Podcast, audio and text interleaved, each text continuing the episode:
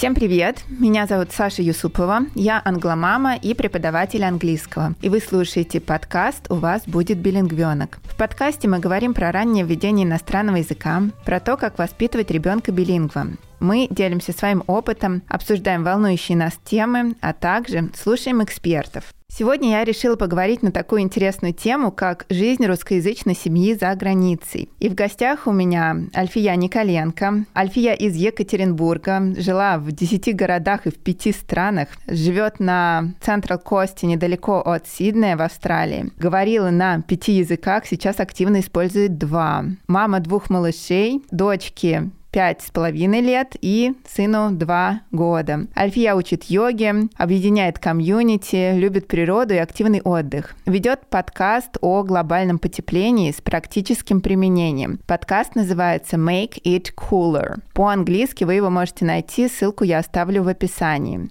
Альфия, привет. Давай, наверное, начнем с того, что ты расскажи мне о себе, о своей семье. Может быть, что-то я не упомянула. И расскажи поподробнее про свой подкаст, о чем он и кому может быть интересен. Привет, Саша.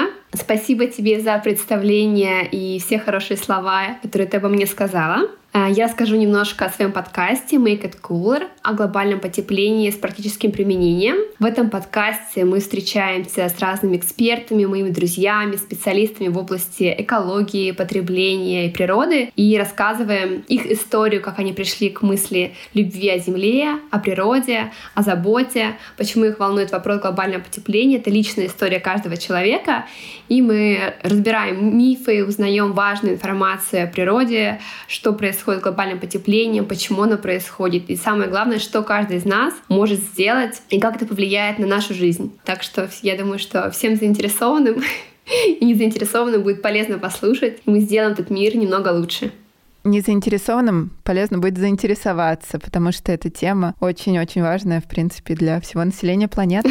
Послушать, где мы его можем? А, подкаст у нас есть на Яндекс Музыке, на Сберзвуке, на Apple подкастах, конечно же. И если в Мэйве поискать Make It Cooler, то можно будет увидеть все платформы, на которых он представлен.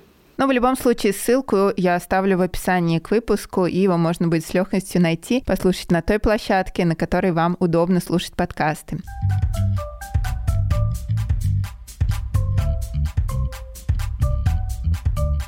Альфия, ну давай перейдем к нашей теме, но прежде я хочу послушать про семью твою. Расскажи нам про себя, как давно вы живете в Австралии, как вам там?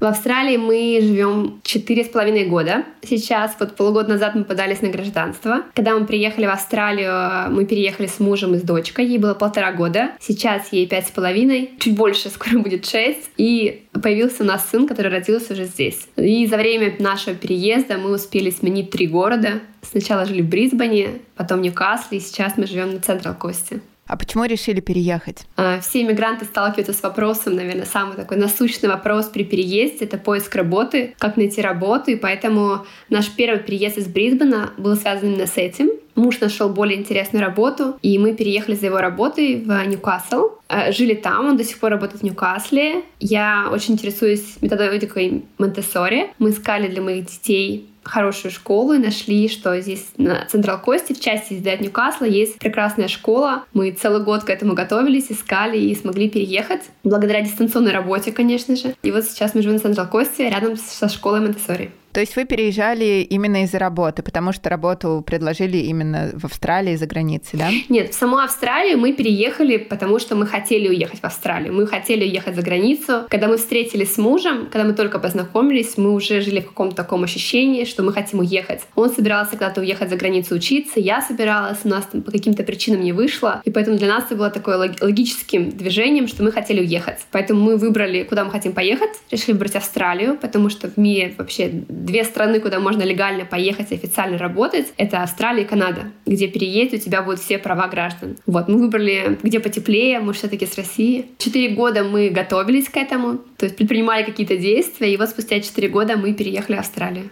Здорово. Но это было какое-то внутреннее ощущение, что вы хотите жить за границей, не хотите жить в России? А если честно, когда нас спрашивают, почему мы переехали из России за границу, самый простой ответ, который мы чаще всего объясняем, муж говорит, что ему нравится кенгуру, А, но самое простое — это государственная ситуация. Нам очень нравилась Россия, но мы были не согласны с государственным строем в нашей стране, с какими-то ситуациями. Мы не чувствовали себя безопасно. И это такая логическая история. Но практическая история, почему мы переехали, я даже трудно сказать, но мои родители говорят, что еще в детстве при слове «поехали» я начинала собираться и одеваться, никогда не спрашивала, куда. Поэтому для меня, видимо, переезд куда-то и поехать, это было такое очень логическим движением. И я всегда хотела поехать куда-то еще, узнать какой-то другой мир за границей. Мы поэтому успели пожить в других странах, до переезда в Австралию в том числе. А страха не было при переезде, что как все будет? Или наоборот было воодушевление? А, а поскольку мы уже пожили в каких-то странах, мы, я жила в Китае, мы в Индии жили, в Испании с мужем, у нас было такое легкое ощущение переезда,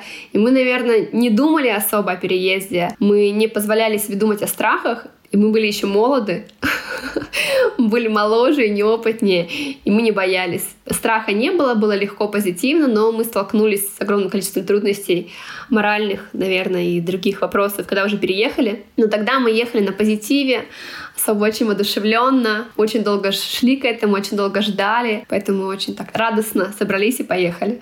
Здорово, мне кажется, я завидую таким людям, которые вот так, так легко могут менять место жительства, потому что а, сейчас у нас тоже маячит переезд на горизонте. Он был запланирован уже очень-очень давно, еще летом прошлым, да, то есть летом 2021 года, и мы потихонечку к нему готовились. И когда мы решили, что да, давай попробуем переехать, это было не решение, как у вас, это было такое, знаешь, у мужа на работе был вариант съездить поработать в другую страну и там уже проживать, и работа все организовывает. Это было таким удобным э, шансом, который не требовал никаких усилий прилагать. И я сказала, а почему бы не попробовать? Давай с тобой поедем, давай попробуем. Вот, но после того, как мы, мы решили, что давай, на меня нахлынула паника. И эта паника, она как бы не отпускает меня до сих пор. То есть она у меня такими волнами, что а как же будет, а как же я никогда не переезжала даже из своей квартиры в Мытищах. Я вот куда меня из роддома привезли,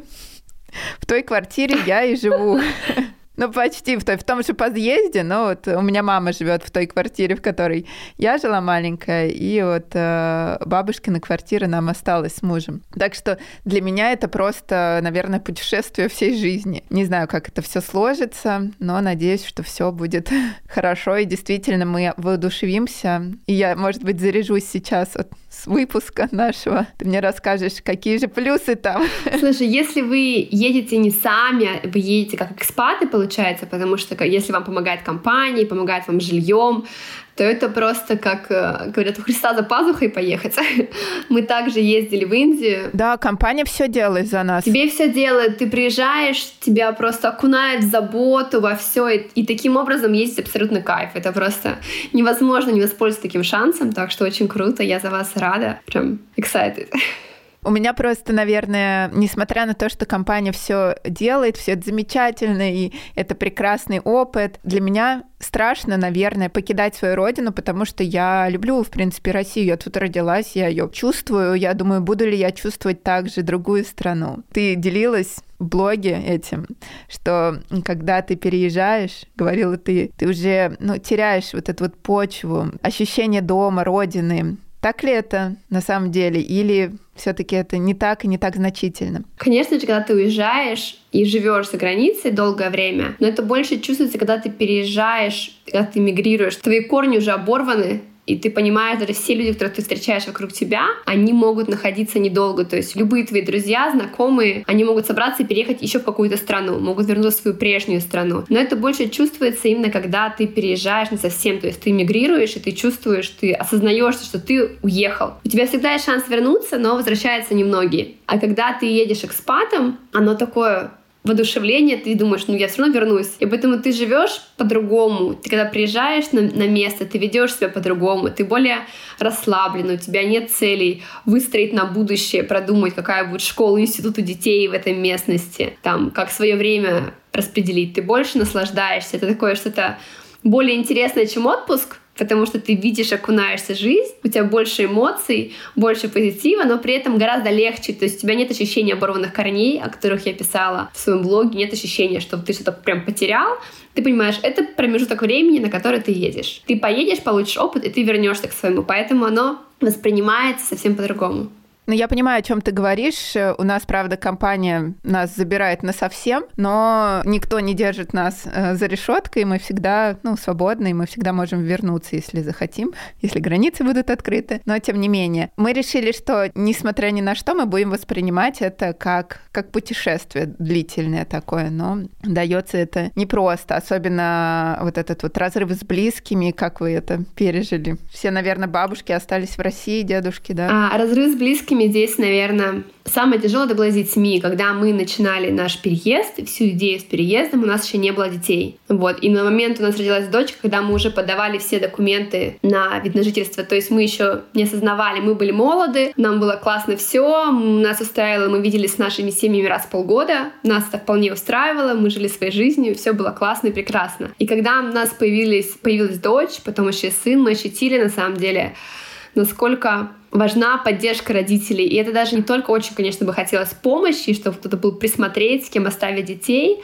но кроме этого просто в этот момент, когда появляются дети, ты больше разворачиваешься взглядом в свою семью, внутрь себя, в свое состояние, и ты начинаешь скучать и нуждаться в э, теплоте и близких своих, в каком-то опыте и знаниях своих старших поколений. Вот. А до этого мы больше стремились вперед, вперед, чем-то новым интересным. Поэтому это, конечно, вопрос, он такой наверное, самый тяжелый обостренный, особенно сейчас был ковид, мы не видели своих родственников два года, большая часть семьи даже три года, и это прям такая больная, тяжелая тема на данный момент.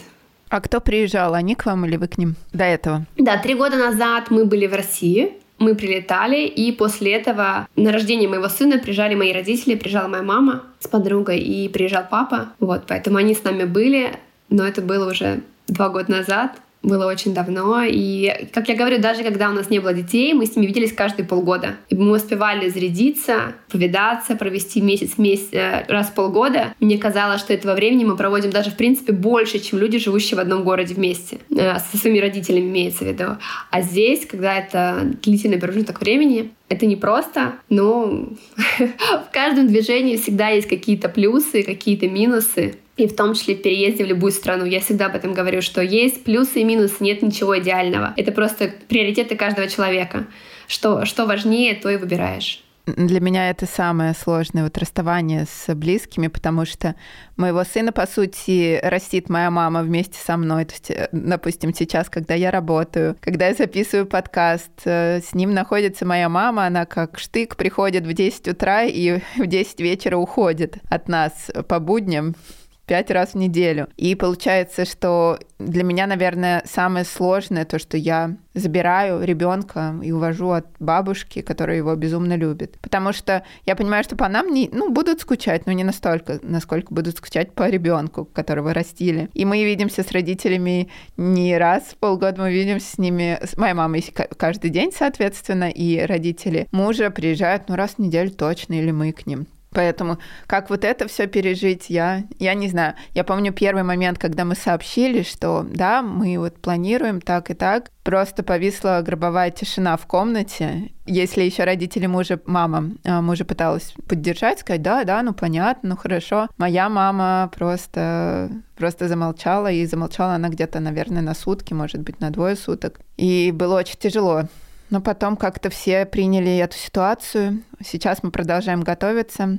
Сейчас я уже живу с мыслью, э, поскольку мир настолько быстро меняется, что я не, за ним не успеваю, я живу с мыслью, что получится, уедем, не получится, не уедем.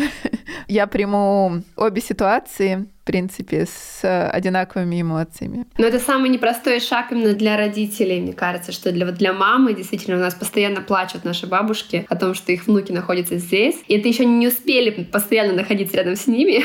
Вот, а когда еще привыкли, да, это большие перемены. Но в любом случае, еще у меня была такая мысль, пока родители в силах сами, да, сами себя ну, обслуживать, сами жить без нас. Может быть, как раз это тот период времени, когда мы можем уехать и пожить, и оставить родителей, скажем так, ну, без присмотра, без подмоги. А когда родителям уже нужна будет наша помощь, мы можем подумать, как это организовать, да, либо приехать обратно, либо их забрать к себе. То есть, может быть, как раз вот это вот время для такой, скажем так, сепарации, самое время, самое оно.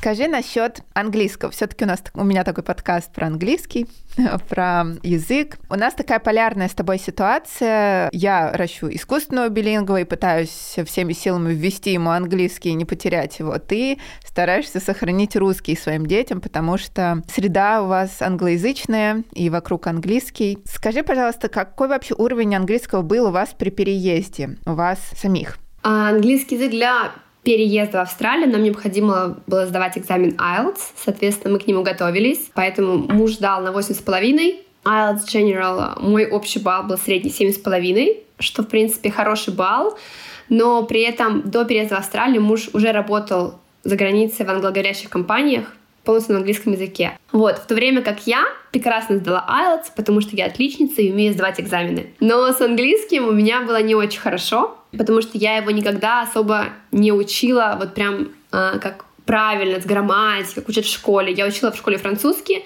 в институте учила французский, ходила какое-то время на английский, на какие-то курсы английского. Потом я поехала учиться в Китай, где я учила китайский язык, и все обучение было на английском. И тогда я первый раз просто окунулась в среду английскую, сама не говоря на английском, и мне пришлось на ходу его учить. И, соответственно, мой английский, он до сих пор страдает грамматически в чем-то, потому что он пришел как бы с разговора, с понимания больше, чем с выстроенной грамматики, с базы. Поэтому самые Мои основные занятия были подготовки английского, это был на IELTS. И когда мы переехали в Австралию, если честно, то наш круг общения, мой лично круг общения на 99,9% состоял из русских. Русскоговорящей комьюнити, русскоговорящих людей. Поэтому английский мой сильно улучшился вот последние буквально года два. То есть я понимаю, что ты готовилась по форме экзамена, и поэтому тебя все так гладко прошло, потому что восемь с половиной это вообще замечательный балл у мужа, и семь с половиной это тоже очень хороший, да? Особенно если учесть, как ты говоришь, что ты не особо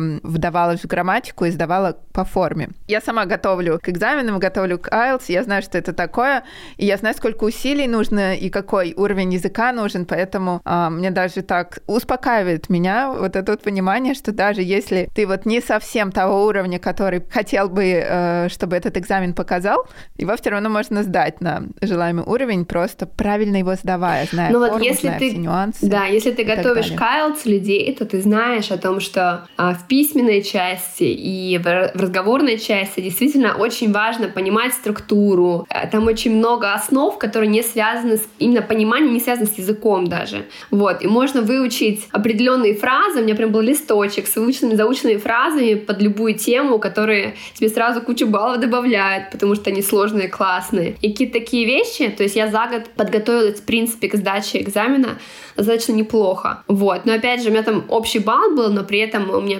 письменная, по часть была 6,5, то есть ниже семерки. Хотя для переезда мне, поскольку у нас основной подающийся был муж, мне нужно было набрать 5 баллов, в принципе. То есть прям очень низкий балл был достаточен. Представляешь, нам даже не требуется сдавать экзамен для переезда языковой никакой. Но вы не получаете, у вас же будет, скорее всего, такая длительная рабочая виза, по которой вы переезжаете. Если вам делает компания, вас перевозит. А, да, но они потом нас э, просят оформить э, вид на жительство. И потом, ну, то есть у нас в планах вид на жительство, у нас в планах паспорт получить, а потом уже думать, в какой стране мы хотим жить.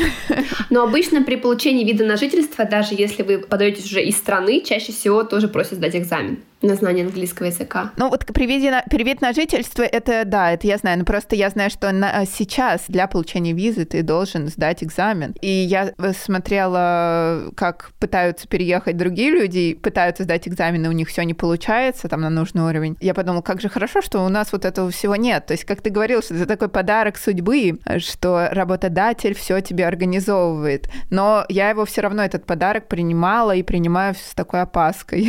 Так аккуратнее приятненькая. А нет ли там какого-то подвоха в этом подарке, в этом пакетике под подарочной красивой упаковкой? Посмотрим. Расскажу потом, поделюсь, как все получилось. Ну вот в плане языка еще, знаешь, интересно, я сдала IELTS первого раза на бал, а муж мой сдавал четыре раза экзамен. Хотя он уже работал в англоговорящей компании, его английский был, на мой взгляд, великолепный, Ему просто нужно было сдать каждую часть минимум на 8, поэтому он пересдавал несколько раз экзамен, хотя его английский раз лучше, чем мой. Ну, у него и балл был выше изначально, но тем не менее. Поэтому, да, такая какая-то академическая подготовленность, сдача к экзаменам, она имеет значение при сдаче IELTS.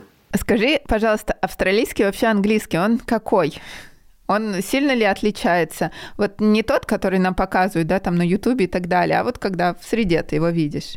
Так, честно, я не знаю, какой показывает английский, австралийский на Ютубе. И поскольку мы находимся постоянно в нем, то тяжело его сказать, а какой другой, но я бы сказала, что это расслабленный британский английский. Точно не американский, потому что американское произношение, речь, она прям речь... Произношение ближе к британскому, да? Это представьте себе британца, я не знаю, накурившегося или какого-то под шофе, вот, и когда он, заканчивая каждое слово, проглатывает окончание и что-нибудь там такое немножко, набрал воды в рот.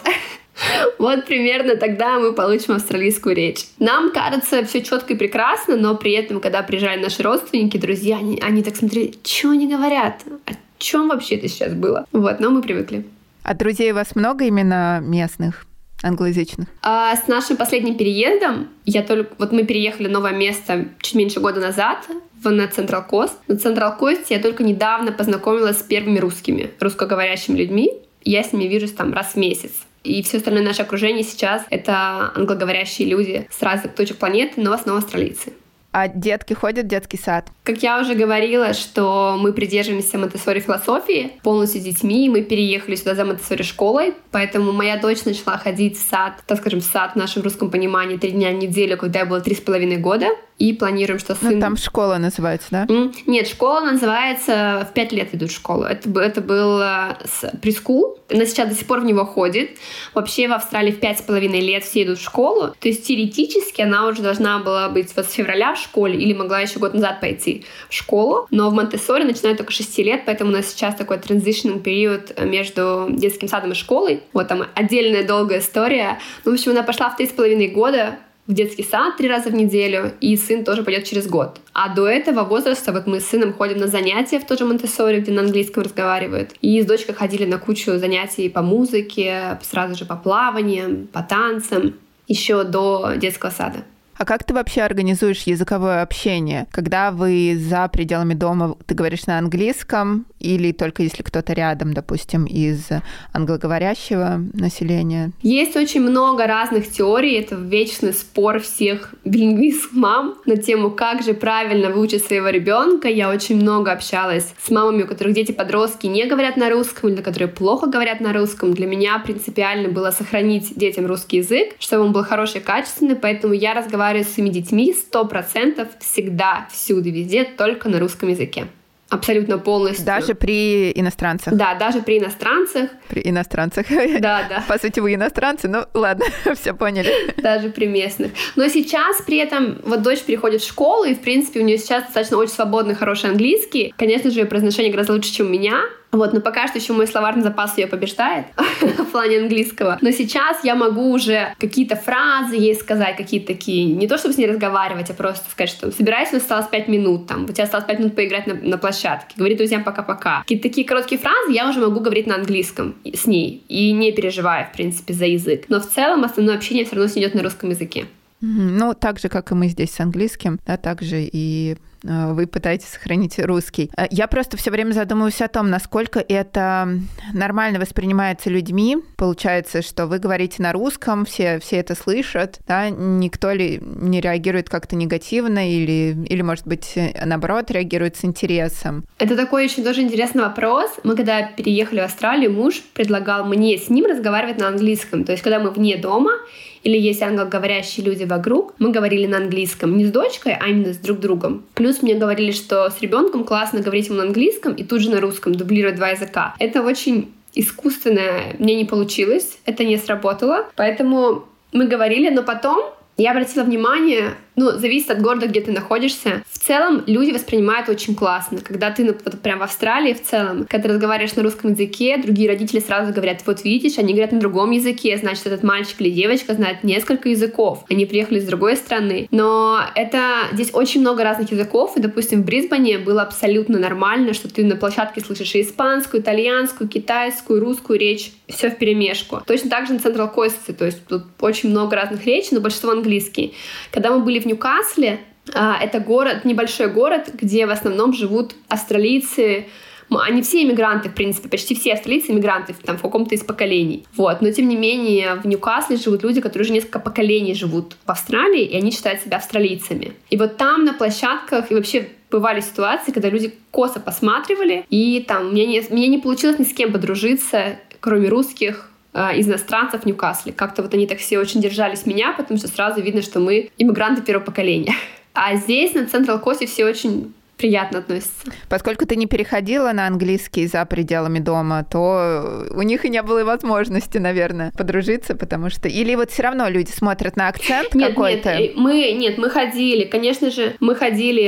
Я очень общительный человек, для меня важно иметь большое комьюнити, много связей, знакомств на все случаи жизни. Я прям целенаправленно ходила знакомиться, искать друзей везде, всюду, на всех занятиях с дочкой, куда мы ходили. Тут постоянно есть бесплатных куча занятий в церк... при церквях по воскресеньям, музыка. Куда я ходила, мы всегда общались со всеми мамами. Я сама начинала разговор. Это small talks, которые приняты, они здесь просто постоянно. Но при этом я чувствовала, вот мы были в Ньюкасле, я прям чувствовала, как люди знаешь, как все австралийцы, также англичане, они очень открытые и приветливые, но они очень строго, крепко держат свои границы. Они тебя не пускают через границы. И вот они как бы с тобой пообщаются, но дружить с тобой никто не хочет дальше переходить. Достаточно вот прям строго, особенно если ты иммигрант, тебе с таким с осторожностью относятся. А ситуация здесь, сейчас в Централ Косте гораздо проще, потому что мы близко к Сиднею, и здесь большинство людей, они все приезжие из Сиднея, переехали из Сиднея. То есть они не иммигранты, они австралийцы, но они тоже переехали, то есть они как бы, они тоже нуждаются в новых людях, они гораздо легче в общении, вот. И плюс я уже, тут есть такая вещь, как быть проверенным годами. Прежде чем с тобой подружиться, тебе поверят, должны на тебя посмотреть и прислушаться. Я вот нашу школу монте то есть мы ходим почти три года,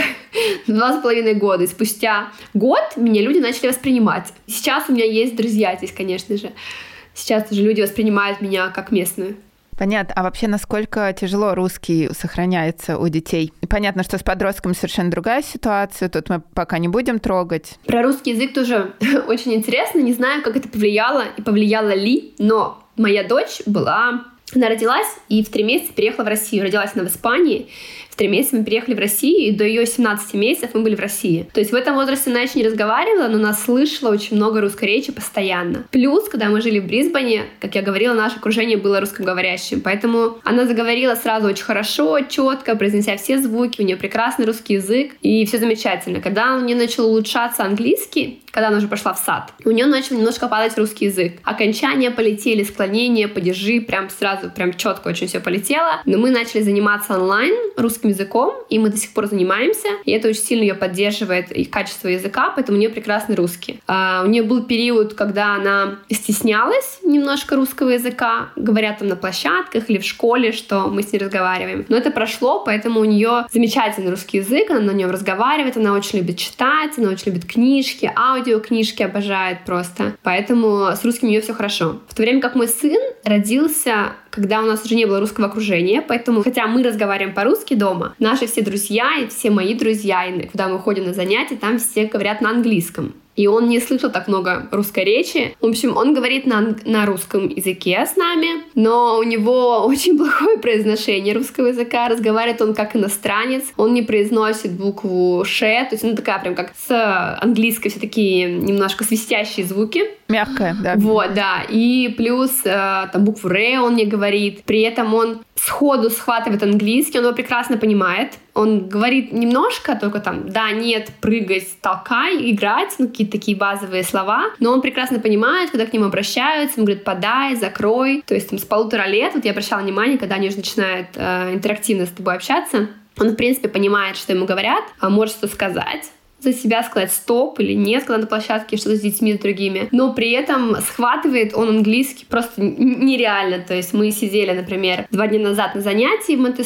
там пели какую-то песенку, он не захотел с нами... Это был первый раз мы слышали эту песню, он не захотел петь, он сидел в сторонке, я подхожу к нему, и он поет эту песенку. Он услышал два предложения только что на английском, вот только что, отошел в сторону, и он четко произносил эти два предложения с идеальным произношением, не путая ни одного слова. И это происходит постоянно. То есть он где-нибудь услышит, он как бы сразу понимает, что это значит, сразу запоминает, сразу говорит. То есть у него английский гораздо легче и проще идет, чем у моей дочери. Видимо, потому что он изначально находится в среде. А русский — это сложно, поэтому я сейчас уже собираюсь начать с ним заниматься с преподавателем и с логопедом для того, чтобы поработать над его русским языком. А есть ли возможность не онлайн там заниматься, то есть приглашать педагога, допустим? Вообще при каждом городе в Австралии есть, есть очень много русскоговорящих, есть русские школы. Так называемых больших городах это всегда несколько школ. А, например, в Брисбене я сама работала какое-то время при одной из русских школ, там их три. В Ньюкасле есть русская школа, там на Централ Косте тоже есть русская школа. В Брисбене были потрясающие дети, которые хорошо говорили на русском, а в Ньюкасле и на Централ Косте школы есть, мы там были, но в Ньюкасле моя дочь говорила лучше всех на русском языке. В принципе, все говорили очень плохо на русском, дети в основном переходили на английский, потому что когда мы приехали, все там были, что папа был австралиец, а мама русская. Соответственно, дети больше подвергнуты английской речи. А на Централ Кости русская школа есть, но находится достаточно далеко от нас, и нам хватает занятий онлайн, которые мы проводим. Мы очень любим нашего преподавателя, наши занятия, поэтому мы, в принципе, довольны тем, что есть, на занятия никакие другие не ходим. Недавно еще познакомились э, с русскоговорящим мальчиком, который живет рядом с нами. Он говорит на японском, русском и австралийском, поэтому они с удовольствием с нами встречаются и практикуют наши дети русский язык.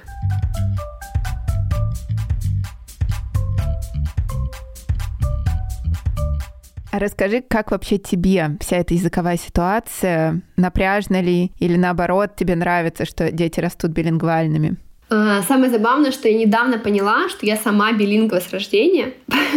я раньше об этом не задумывалась, но я татарка, и до трех лет, как говорят мои родители, я не знала ни слова по-русски, разговаривала только на татарском. Сейчас мой татарский на уровне собаки, примерно так же, как французский и китайский. Это когда я понимаю, могу кивать, говорить в разные стороны, но не разговаривать. Возможно, если я окунусь в среду, я и заговорю на этих языках. Поэтому, мне кажется, это сразу же добавляет какой-то гибкости мозгу, билингвизм. Сразу же, прям вот это влияет не только на язык, а в принципе пластичности восприятия чего угодно, потому что с языком человек получает некую культуру и другое видение. И сейчас, вот живя четыре с половиной года, я понимаю, что даже там э, писать посты или вести Инстаграм на другом языке, это не переводить. То есть переводить ты получишь вообще вот другое. То есть э, разговаривая на английском, ты разговариваешь по-другому. Ты по-другому мыслишь. И когда меня недавно спросили, ты же в голове переводишь? Я говорю, нет, я не перевожу. Я, я не могу, если начинать переводить, получается как ерунда. Поэтому если я разговариваю на английском, то я думаю на английском. Это совсем другие предложения, совсем по-другому идут мысли. И это даже связано не только с языком, это связано с культурой. Здесь другие люди, другая культура, они по-другому видят мир, по-другому воспринимают информацию информацию. Я вот сейчас потихоньку погружаюсь и начинаю больше их понимать,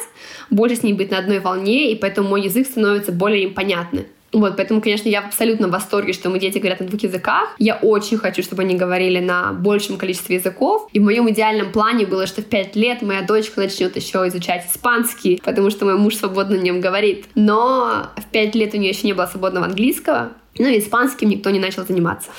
Ну, все еще можно наверстать. Почему нет? Я сторонник того, что после трех не поздно, и просто, скажем так, методика преподавания, она немножечко будет отличаться, и все. Я на самом деле просто восхищаюсь тобой в этом плане, что ты, находясь в русской среде, ну, ты поддерживаешь и прям сильно задалась. Мне кажется, чаще всего мамы, у них есть такое терпение у сердца для того, чтобы рассказать ребенку про другой язык. Поскольку в нашей семье испанский владеет свободно только муж, я могу понимать там а, и совсем чуть-чуть говорить, то здесь должна быть инициатива больше от него, и он даже как-то об этом задумывался, но это не просто, особенно когда ты уже как бы не с самого начала выбрал такой путь, а когда ты уже жил 6 лет определенным образом, и тут тебе надо как-то перестроиться, начать что-то делать, а, но не просто получается. Ну и плюс а другой вопрос э, в семье, потому что я понимаю, что сейчас ее погружение в английский язык будет гораздо больше, и, соответственно, русский язык может начать страдать. А мне хочется, чтобы она разговаривала на русском, как русский человек, как на родном языке. И поэтому, наверное, и, и для того, чтобы был русский язык, важно, чтобы они слышали речь друг другом двоих родителей. Поэтому мы скон- решили сконцентрироваться, в принципе, что вот мы будем разговаривать с ним на русском языке,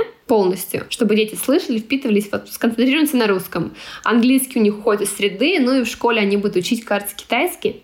Потом буду поддерживать ее в китайском языке. Мне кажется, это будет уже классно. Ну вот руководствуясь своим англородительским опытом и, в принципе, пообщавшись с другими родителями, я бы могла посоветовать, что если очень хочется испанский, не обязательно ему посвящать много. А посвятите 10 минут в день. Ну, там, папа книжечку почитал на испанском. Ну, достаточно. Ну, просто выбрать такую активность, которая нравится там. Или пирамидку сложили на испанском. Все, галочку поставили, с испанским познакомили. А потом, возможно, ребенку он понравится, и уже он сам найдет, из какого источника его взять или будет просить вас каким-то образом добавить там этот язык. Может быть, не от вас, пусть он, да, будет исходить, а там от школы, от преподавателя. Сейчас, благо, на это много возможностей с онлайн-структурой. В этом плане у нас есть книжки на испанском, мы читаем, в последнее время редко, но когда были поменьше, часто читали, больше детские. Я читаю дочке книжки на французском, потому что очень люблю французский язык и хочу снова начать на нем разговаривать. Когда-то, как бы, это мой был первый иностранный язык, который я изучала, книжки мы читаем немного. Но дочь сейчас очень так, когда я беру книжку на испанском или на французском, она так не хочет, не хочет слушать, и даже на английском не хочет слушать. Я более того скажу. Мы, когда смотрим мультики или книжки, она говорит, нет-нет-нет. Я долгое время думала, что, видимо, у меня английский-то еще далеко не свободный. Я пришла к преподавателям, я говорю, слушайте, а может мне позаниматься надо, репетитора ей нанять, а то она в школу переходит пять дней в неделю, и на английском-то она не говорит. Они такие, в смысле не говорит? Я говорю, ну вот, мультики отказывается смотреть, книжки я читаю, по-английски не, не читает. Я спрашиваю что-нибудь по-английски, она говорит, мама на русском. Я говорю, она, кажется, не говорит. И мне сказали, что вы что, она вообще, вам надо прийти в школу послушать, ее слышно больше всех целыми днями, она, в принципе, не перестает разговаривать. И она услышала этот мой разговор с преподавателем, и после этого она начала при мне разговаривать на английском со своими одноклассниками. И я поняла, что действительно с английским мне все хорошо, но ей очень нравится, что она говорит на русском, мы разговариваем на русском, потому что преподаватели в школе, их все время говорят, как это круто. Они прям подчеркивают, потому что очень многие дети говорят на испанском, там, на португальском, а, на шри языке. И преподаватели подчеркивают, что вот эта особенность, это достояние, как это здорово. Дети это чувствуют, и они начинают гордиться тем, что они знают какой-то другой язык, начинают сравнивать других учить этому языку какими-то там словам. Поэтому у нас вот так вот. Мне это очень нравится, и я очень-очень надеюсь, что это сохранится, независимо ни от каких э, ситуаций в странах, потому что язык я всегда воспринимаю как лингвист отдельно от всего. То есть язык — это язык, да, а все, что происходит в мире, это совершенно не связано с языком, потому что сейчас у многих, кто особенно работает с русским языком, такой страх, что к русскому языку как будут относиться как-то иначе. Вот, а я считаю, что русский язык — это действительно большая сила, и это такая тренировка мозга, потому что столько в русском нужно знать, то есть он намного намного сложнее, чем английский. Столько нужно в нем проработать, что это очень важно, особенно для того билингва, у кого родители носители русского языка. Я с тобой абсолютно согласна в плане языка.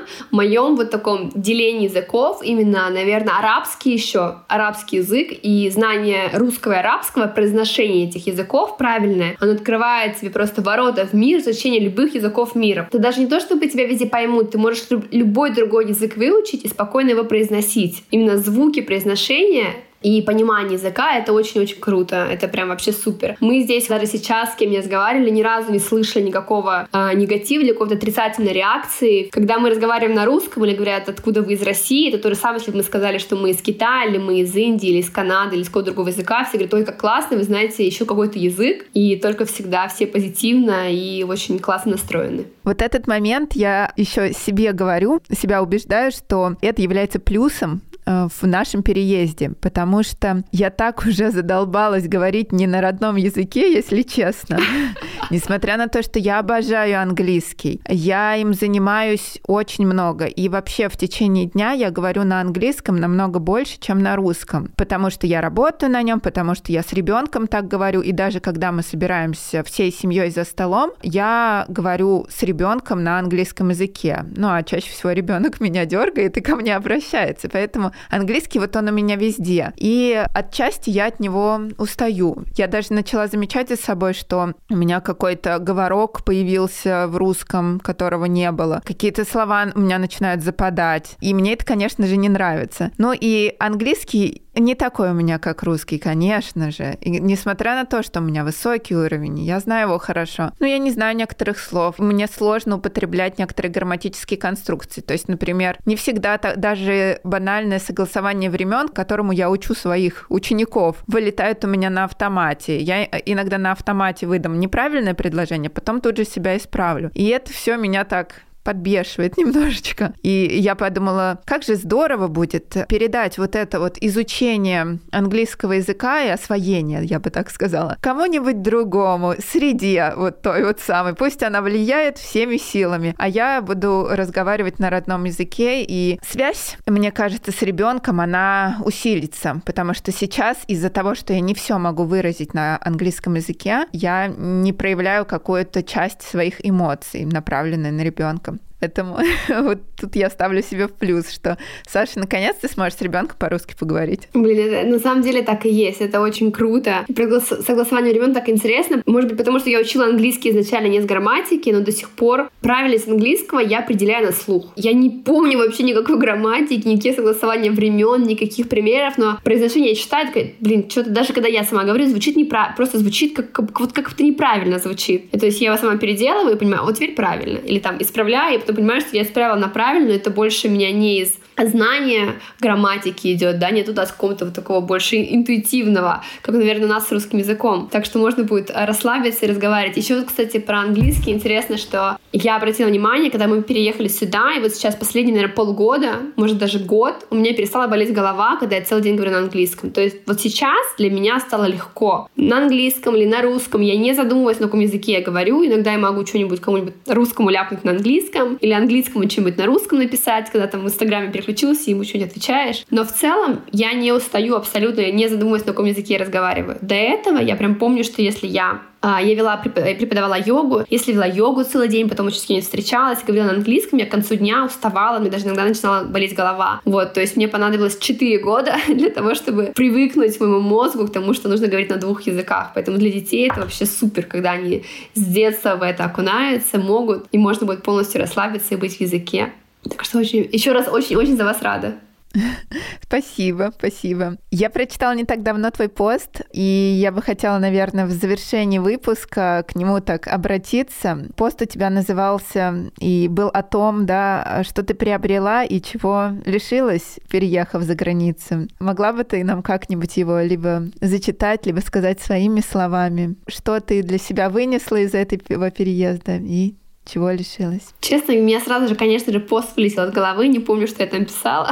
Могу тебе сейчас, так сказать, от сердца, какие мысли сразу же приходят. Приехав за границу, я лишилась в первую очередь своей семьи, как бы это грубо, грустно не звучало, но моя семья далеко, и мы не можем с ними встречаться, как хотелось бы часто, и не знаю, когда мы сможем сейчас их увидеть. Это очень такой тяжелый и грустный вопрос. А, я лишилась для себя очень понятного карьерного роста и вообще каких-то карьерных быстрых перспектив, столкнулась с тем, что я работала не по профессии, то есть я получила одно образование, работала совсем в других сферах, и, в принципе, мои навыки всесторонности были очень признаны в России и приносили мне только успех, и мой круг знакомств, связей. А, у меня были перспективы очень классные в карьерном росте. Переехав сюда, я осталась без связей, без знакомств, без чего-либо. И плюс здесь мои вот такие навыки всесторонности, они не очень понятны людям. Здесь очень четко, очень узко структурированно ты отучился на это, и ты идешь работать вот в это. И причем, что прям вот не просто инженер инженером, а инженер по свету идет работать инженером по свету. очень четко, строго. И это для меня сложность была. Вот. И, конечно, конечно же, это ощущение, что ты вот оборвал какие-то корни, и непонятно, где ты теперь, что и как с тобой. Это не просто своих людей найти, друзей, конечно же, близкий круг общения, людей, которыми ты растешь вместе, и они понимают тебя с полуслова. Это очень такая тяжелая, больная тема, особенно последние пару лет. Но при этом, уехав из России, во-первых, я поняла, что можно встречать людей, которые выросли в другом конце света, говорят с тобой на разных языках, но также могут читать твои мысли при первой встрече, и вы сразу становитесь друзьями. Таких людей можно встречать. А мой кругозор, восприятие мира точно стало шире. Я начала понимать другие культуры, другие вещи в людях, восприятие жизни, что может быть что очень много вещей, в которых мы росли, они были как матрица, заложенная в нас, и не, знала, что может быть по-другому. И это очень тяжело объяснить словами, ты начинаешь именно понимать душой и сердцем. Начинаешь понимать других людей, другие ценности, почему они так себя ведут. Что я приобрела для себя? Я приобрела для себя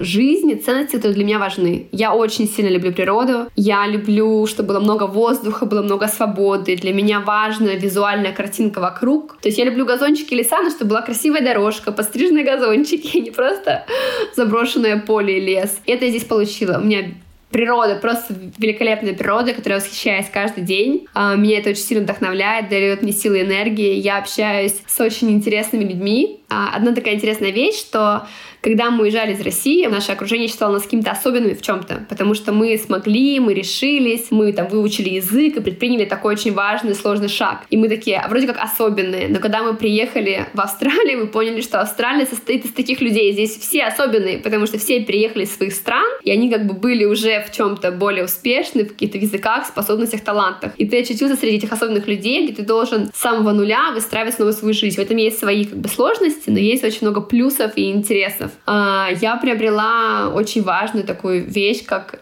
спокойствие абсолютно. Я поняла, что я до этого жила в какой-то тревожности постоянно, что что-то может произойти. Да, даже банальные вещи, что здесь люди соблюдают правила дорожного движения, машины соблюдают правила дорожного движения. В политическом плане ситуация для меня гораздо более предсказуема, понятна, логична. Здесь э, я практически не слышала о коррупции, то есть все очень структурировано. Ты понимаешь, что, что тебя могут наказать и как. Для меня это важно. Я получила спокойствие и какую-то отчасти предсказуемость будущей жизни для себя. Я получила возможность для своих детей получать более такой открытый путь в мир, потому что то образование, которое они получат здесь, больше стран у них есть доступ. Э, я получила спокойствие, воздух, новое общение, новые эмоции, возможность создать какую-то свою новую жизнь. Я как уехала на другую планету. Ни о чем не жалеем, получаем абсолютно кайф, это удовольствие от нашей жизни, и только каждый день еще больше благодарим себя за то, что мы решились, прошли через все трудности, э, прошли через эти годы и за то, что мы оказались здесь. Здорово, я прям слушаю и воодушевляюсь.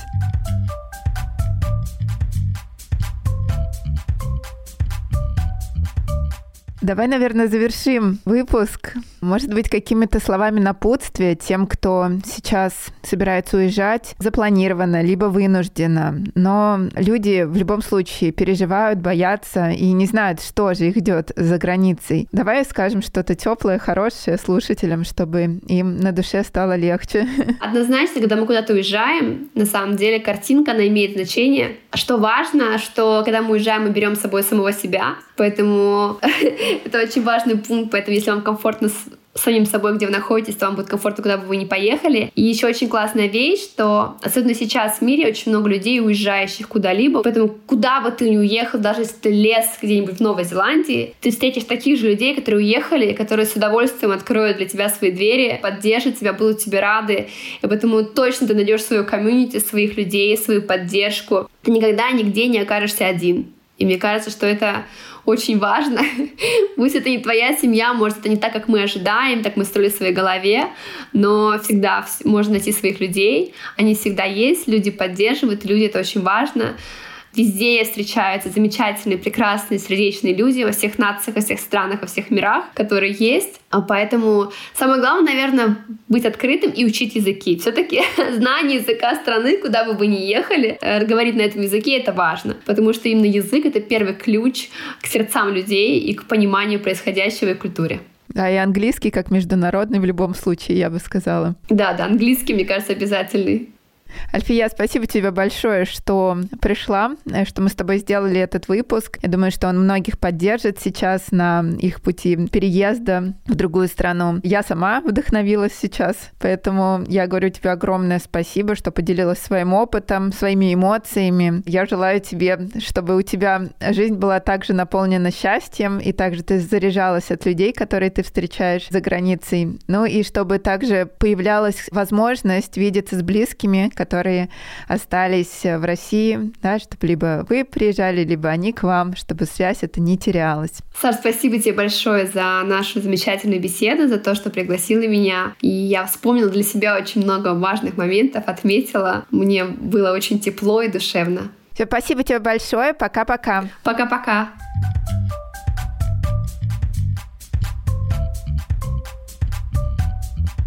Подписывайтесь на мой подкаст на всех платформах Apple Podcast, CastBox, Google Podcast, Pocket Cast, Яндекс Музыки и Spotify. Оставляйте комментарии, ставьте звезды подкасту, чтобы как можно больше людей, интересующихся ранним введением языка, могли нас послушать. Подписывайтесь на меня ВКонтакте или в Телеграм. Найти меня можно по нику alexa.teacher. Также подписывайтесь на Альфи Ю и ее подкаст. Он называется Make It Cooler. Все ссылки я оставлю в описании к выпуску. Записаться ко мне на занятия занятия по английскому или в онлайн-школу к моим преподавателям, а также в разговорный клуб, можно написав мне лично в Телеграме. Если вам понравился этот эпизод, вы можете поддержать подкаст донатом по ссылке в описании. Мы открыты к сотрудничеству, и если вы хотите стать партнерами подкаста, обязательно напишите нам. Спасибо, что были с нами, что нас слушали. Обязательно подписывайтесь на подкаст и услышимся в новых выпусках.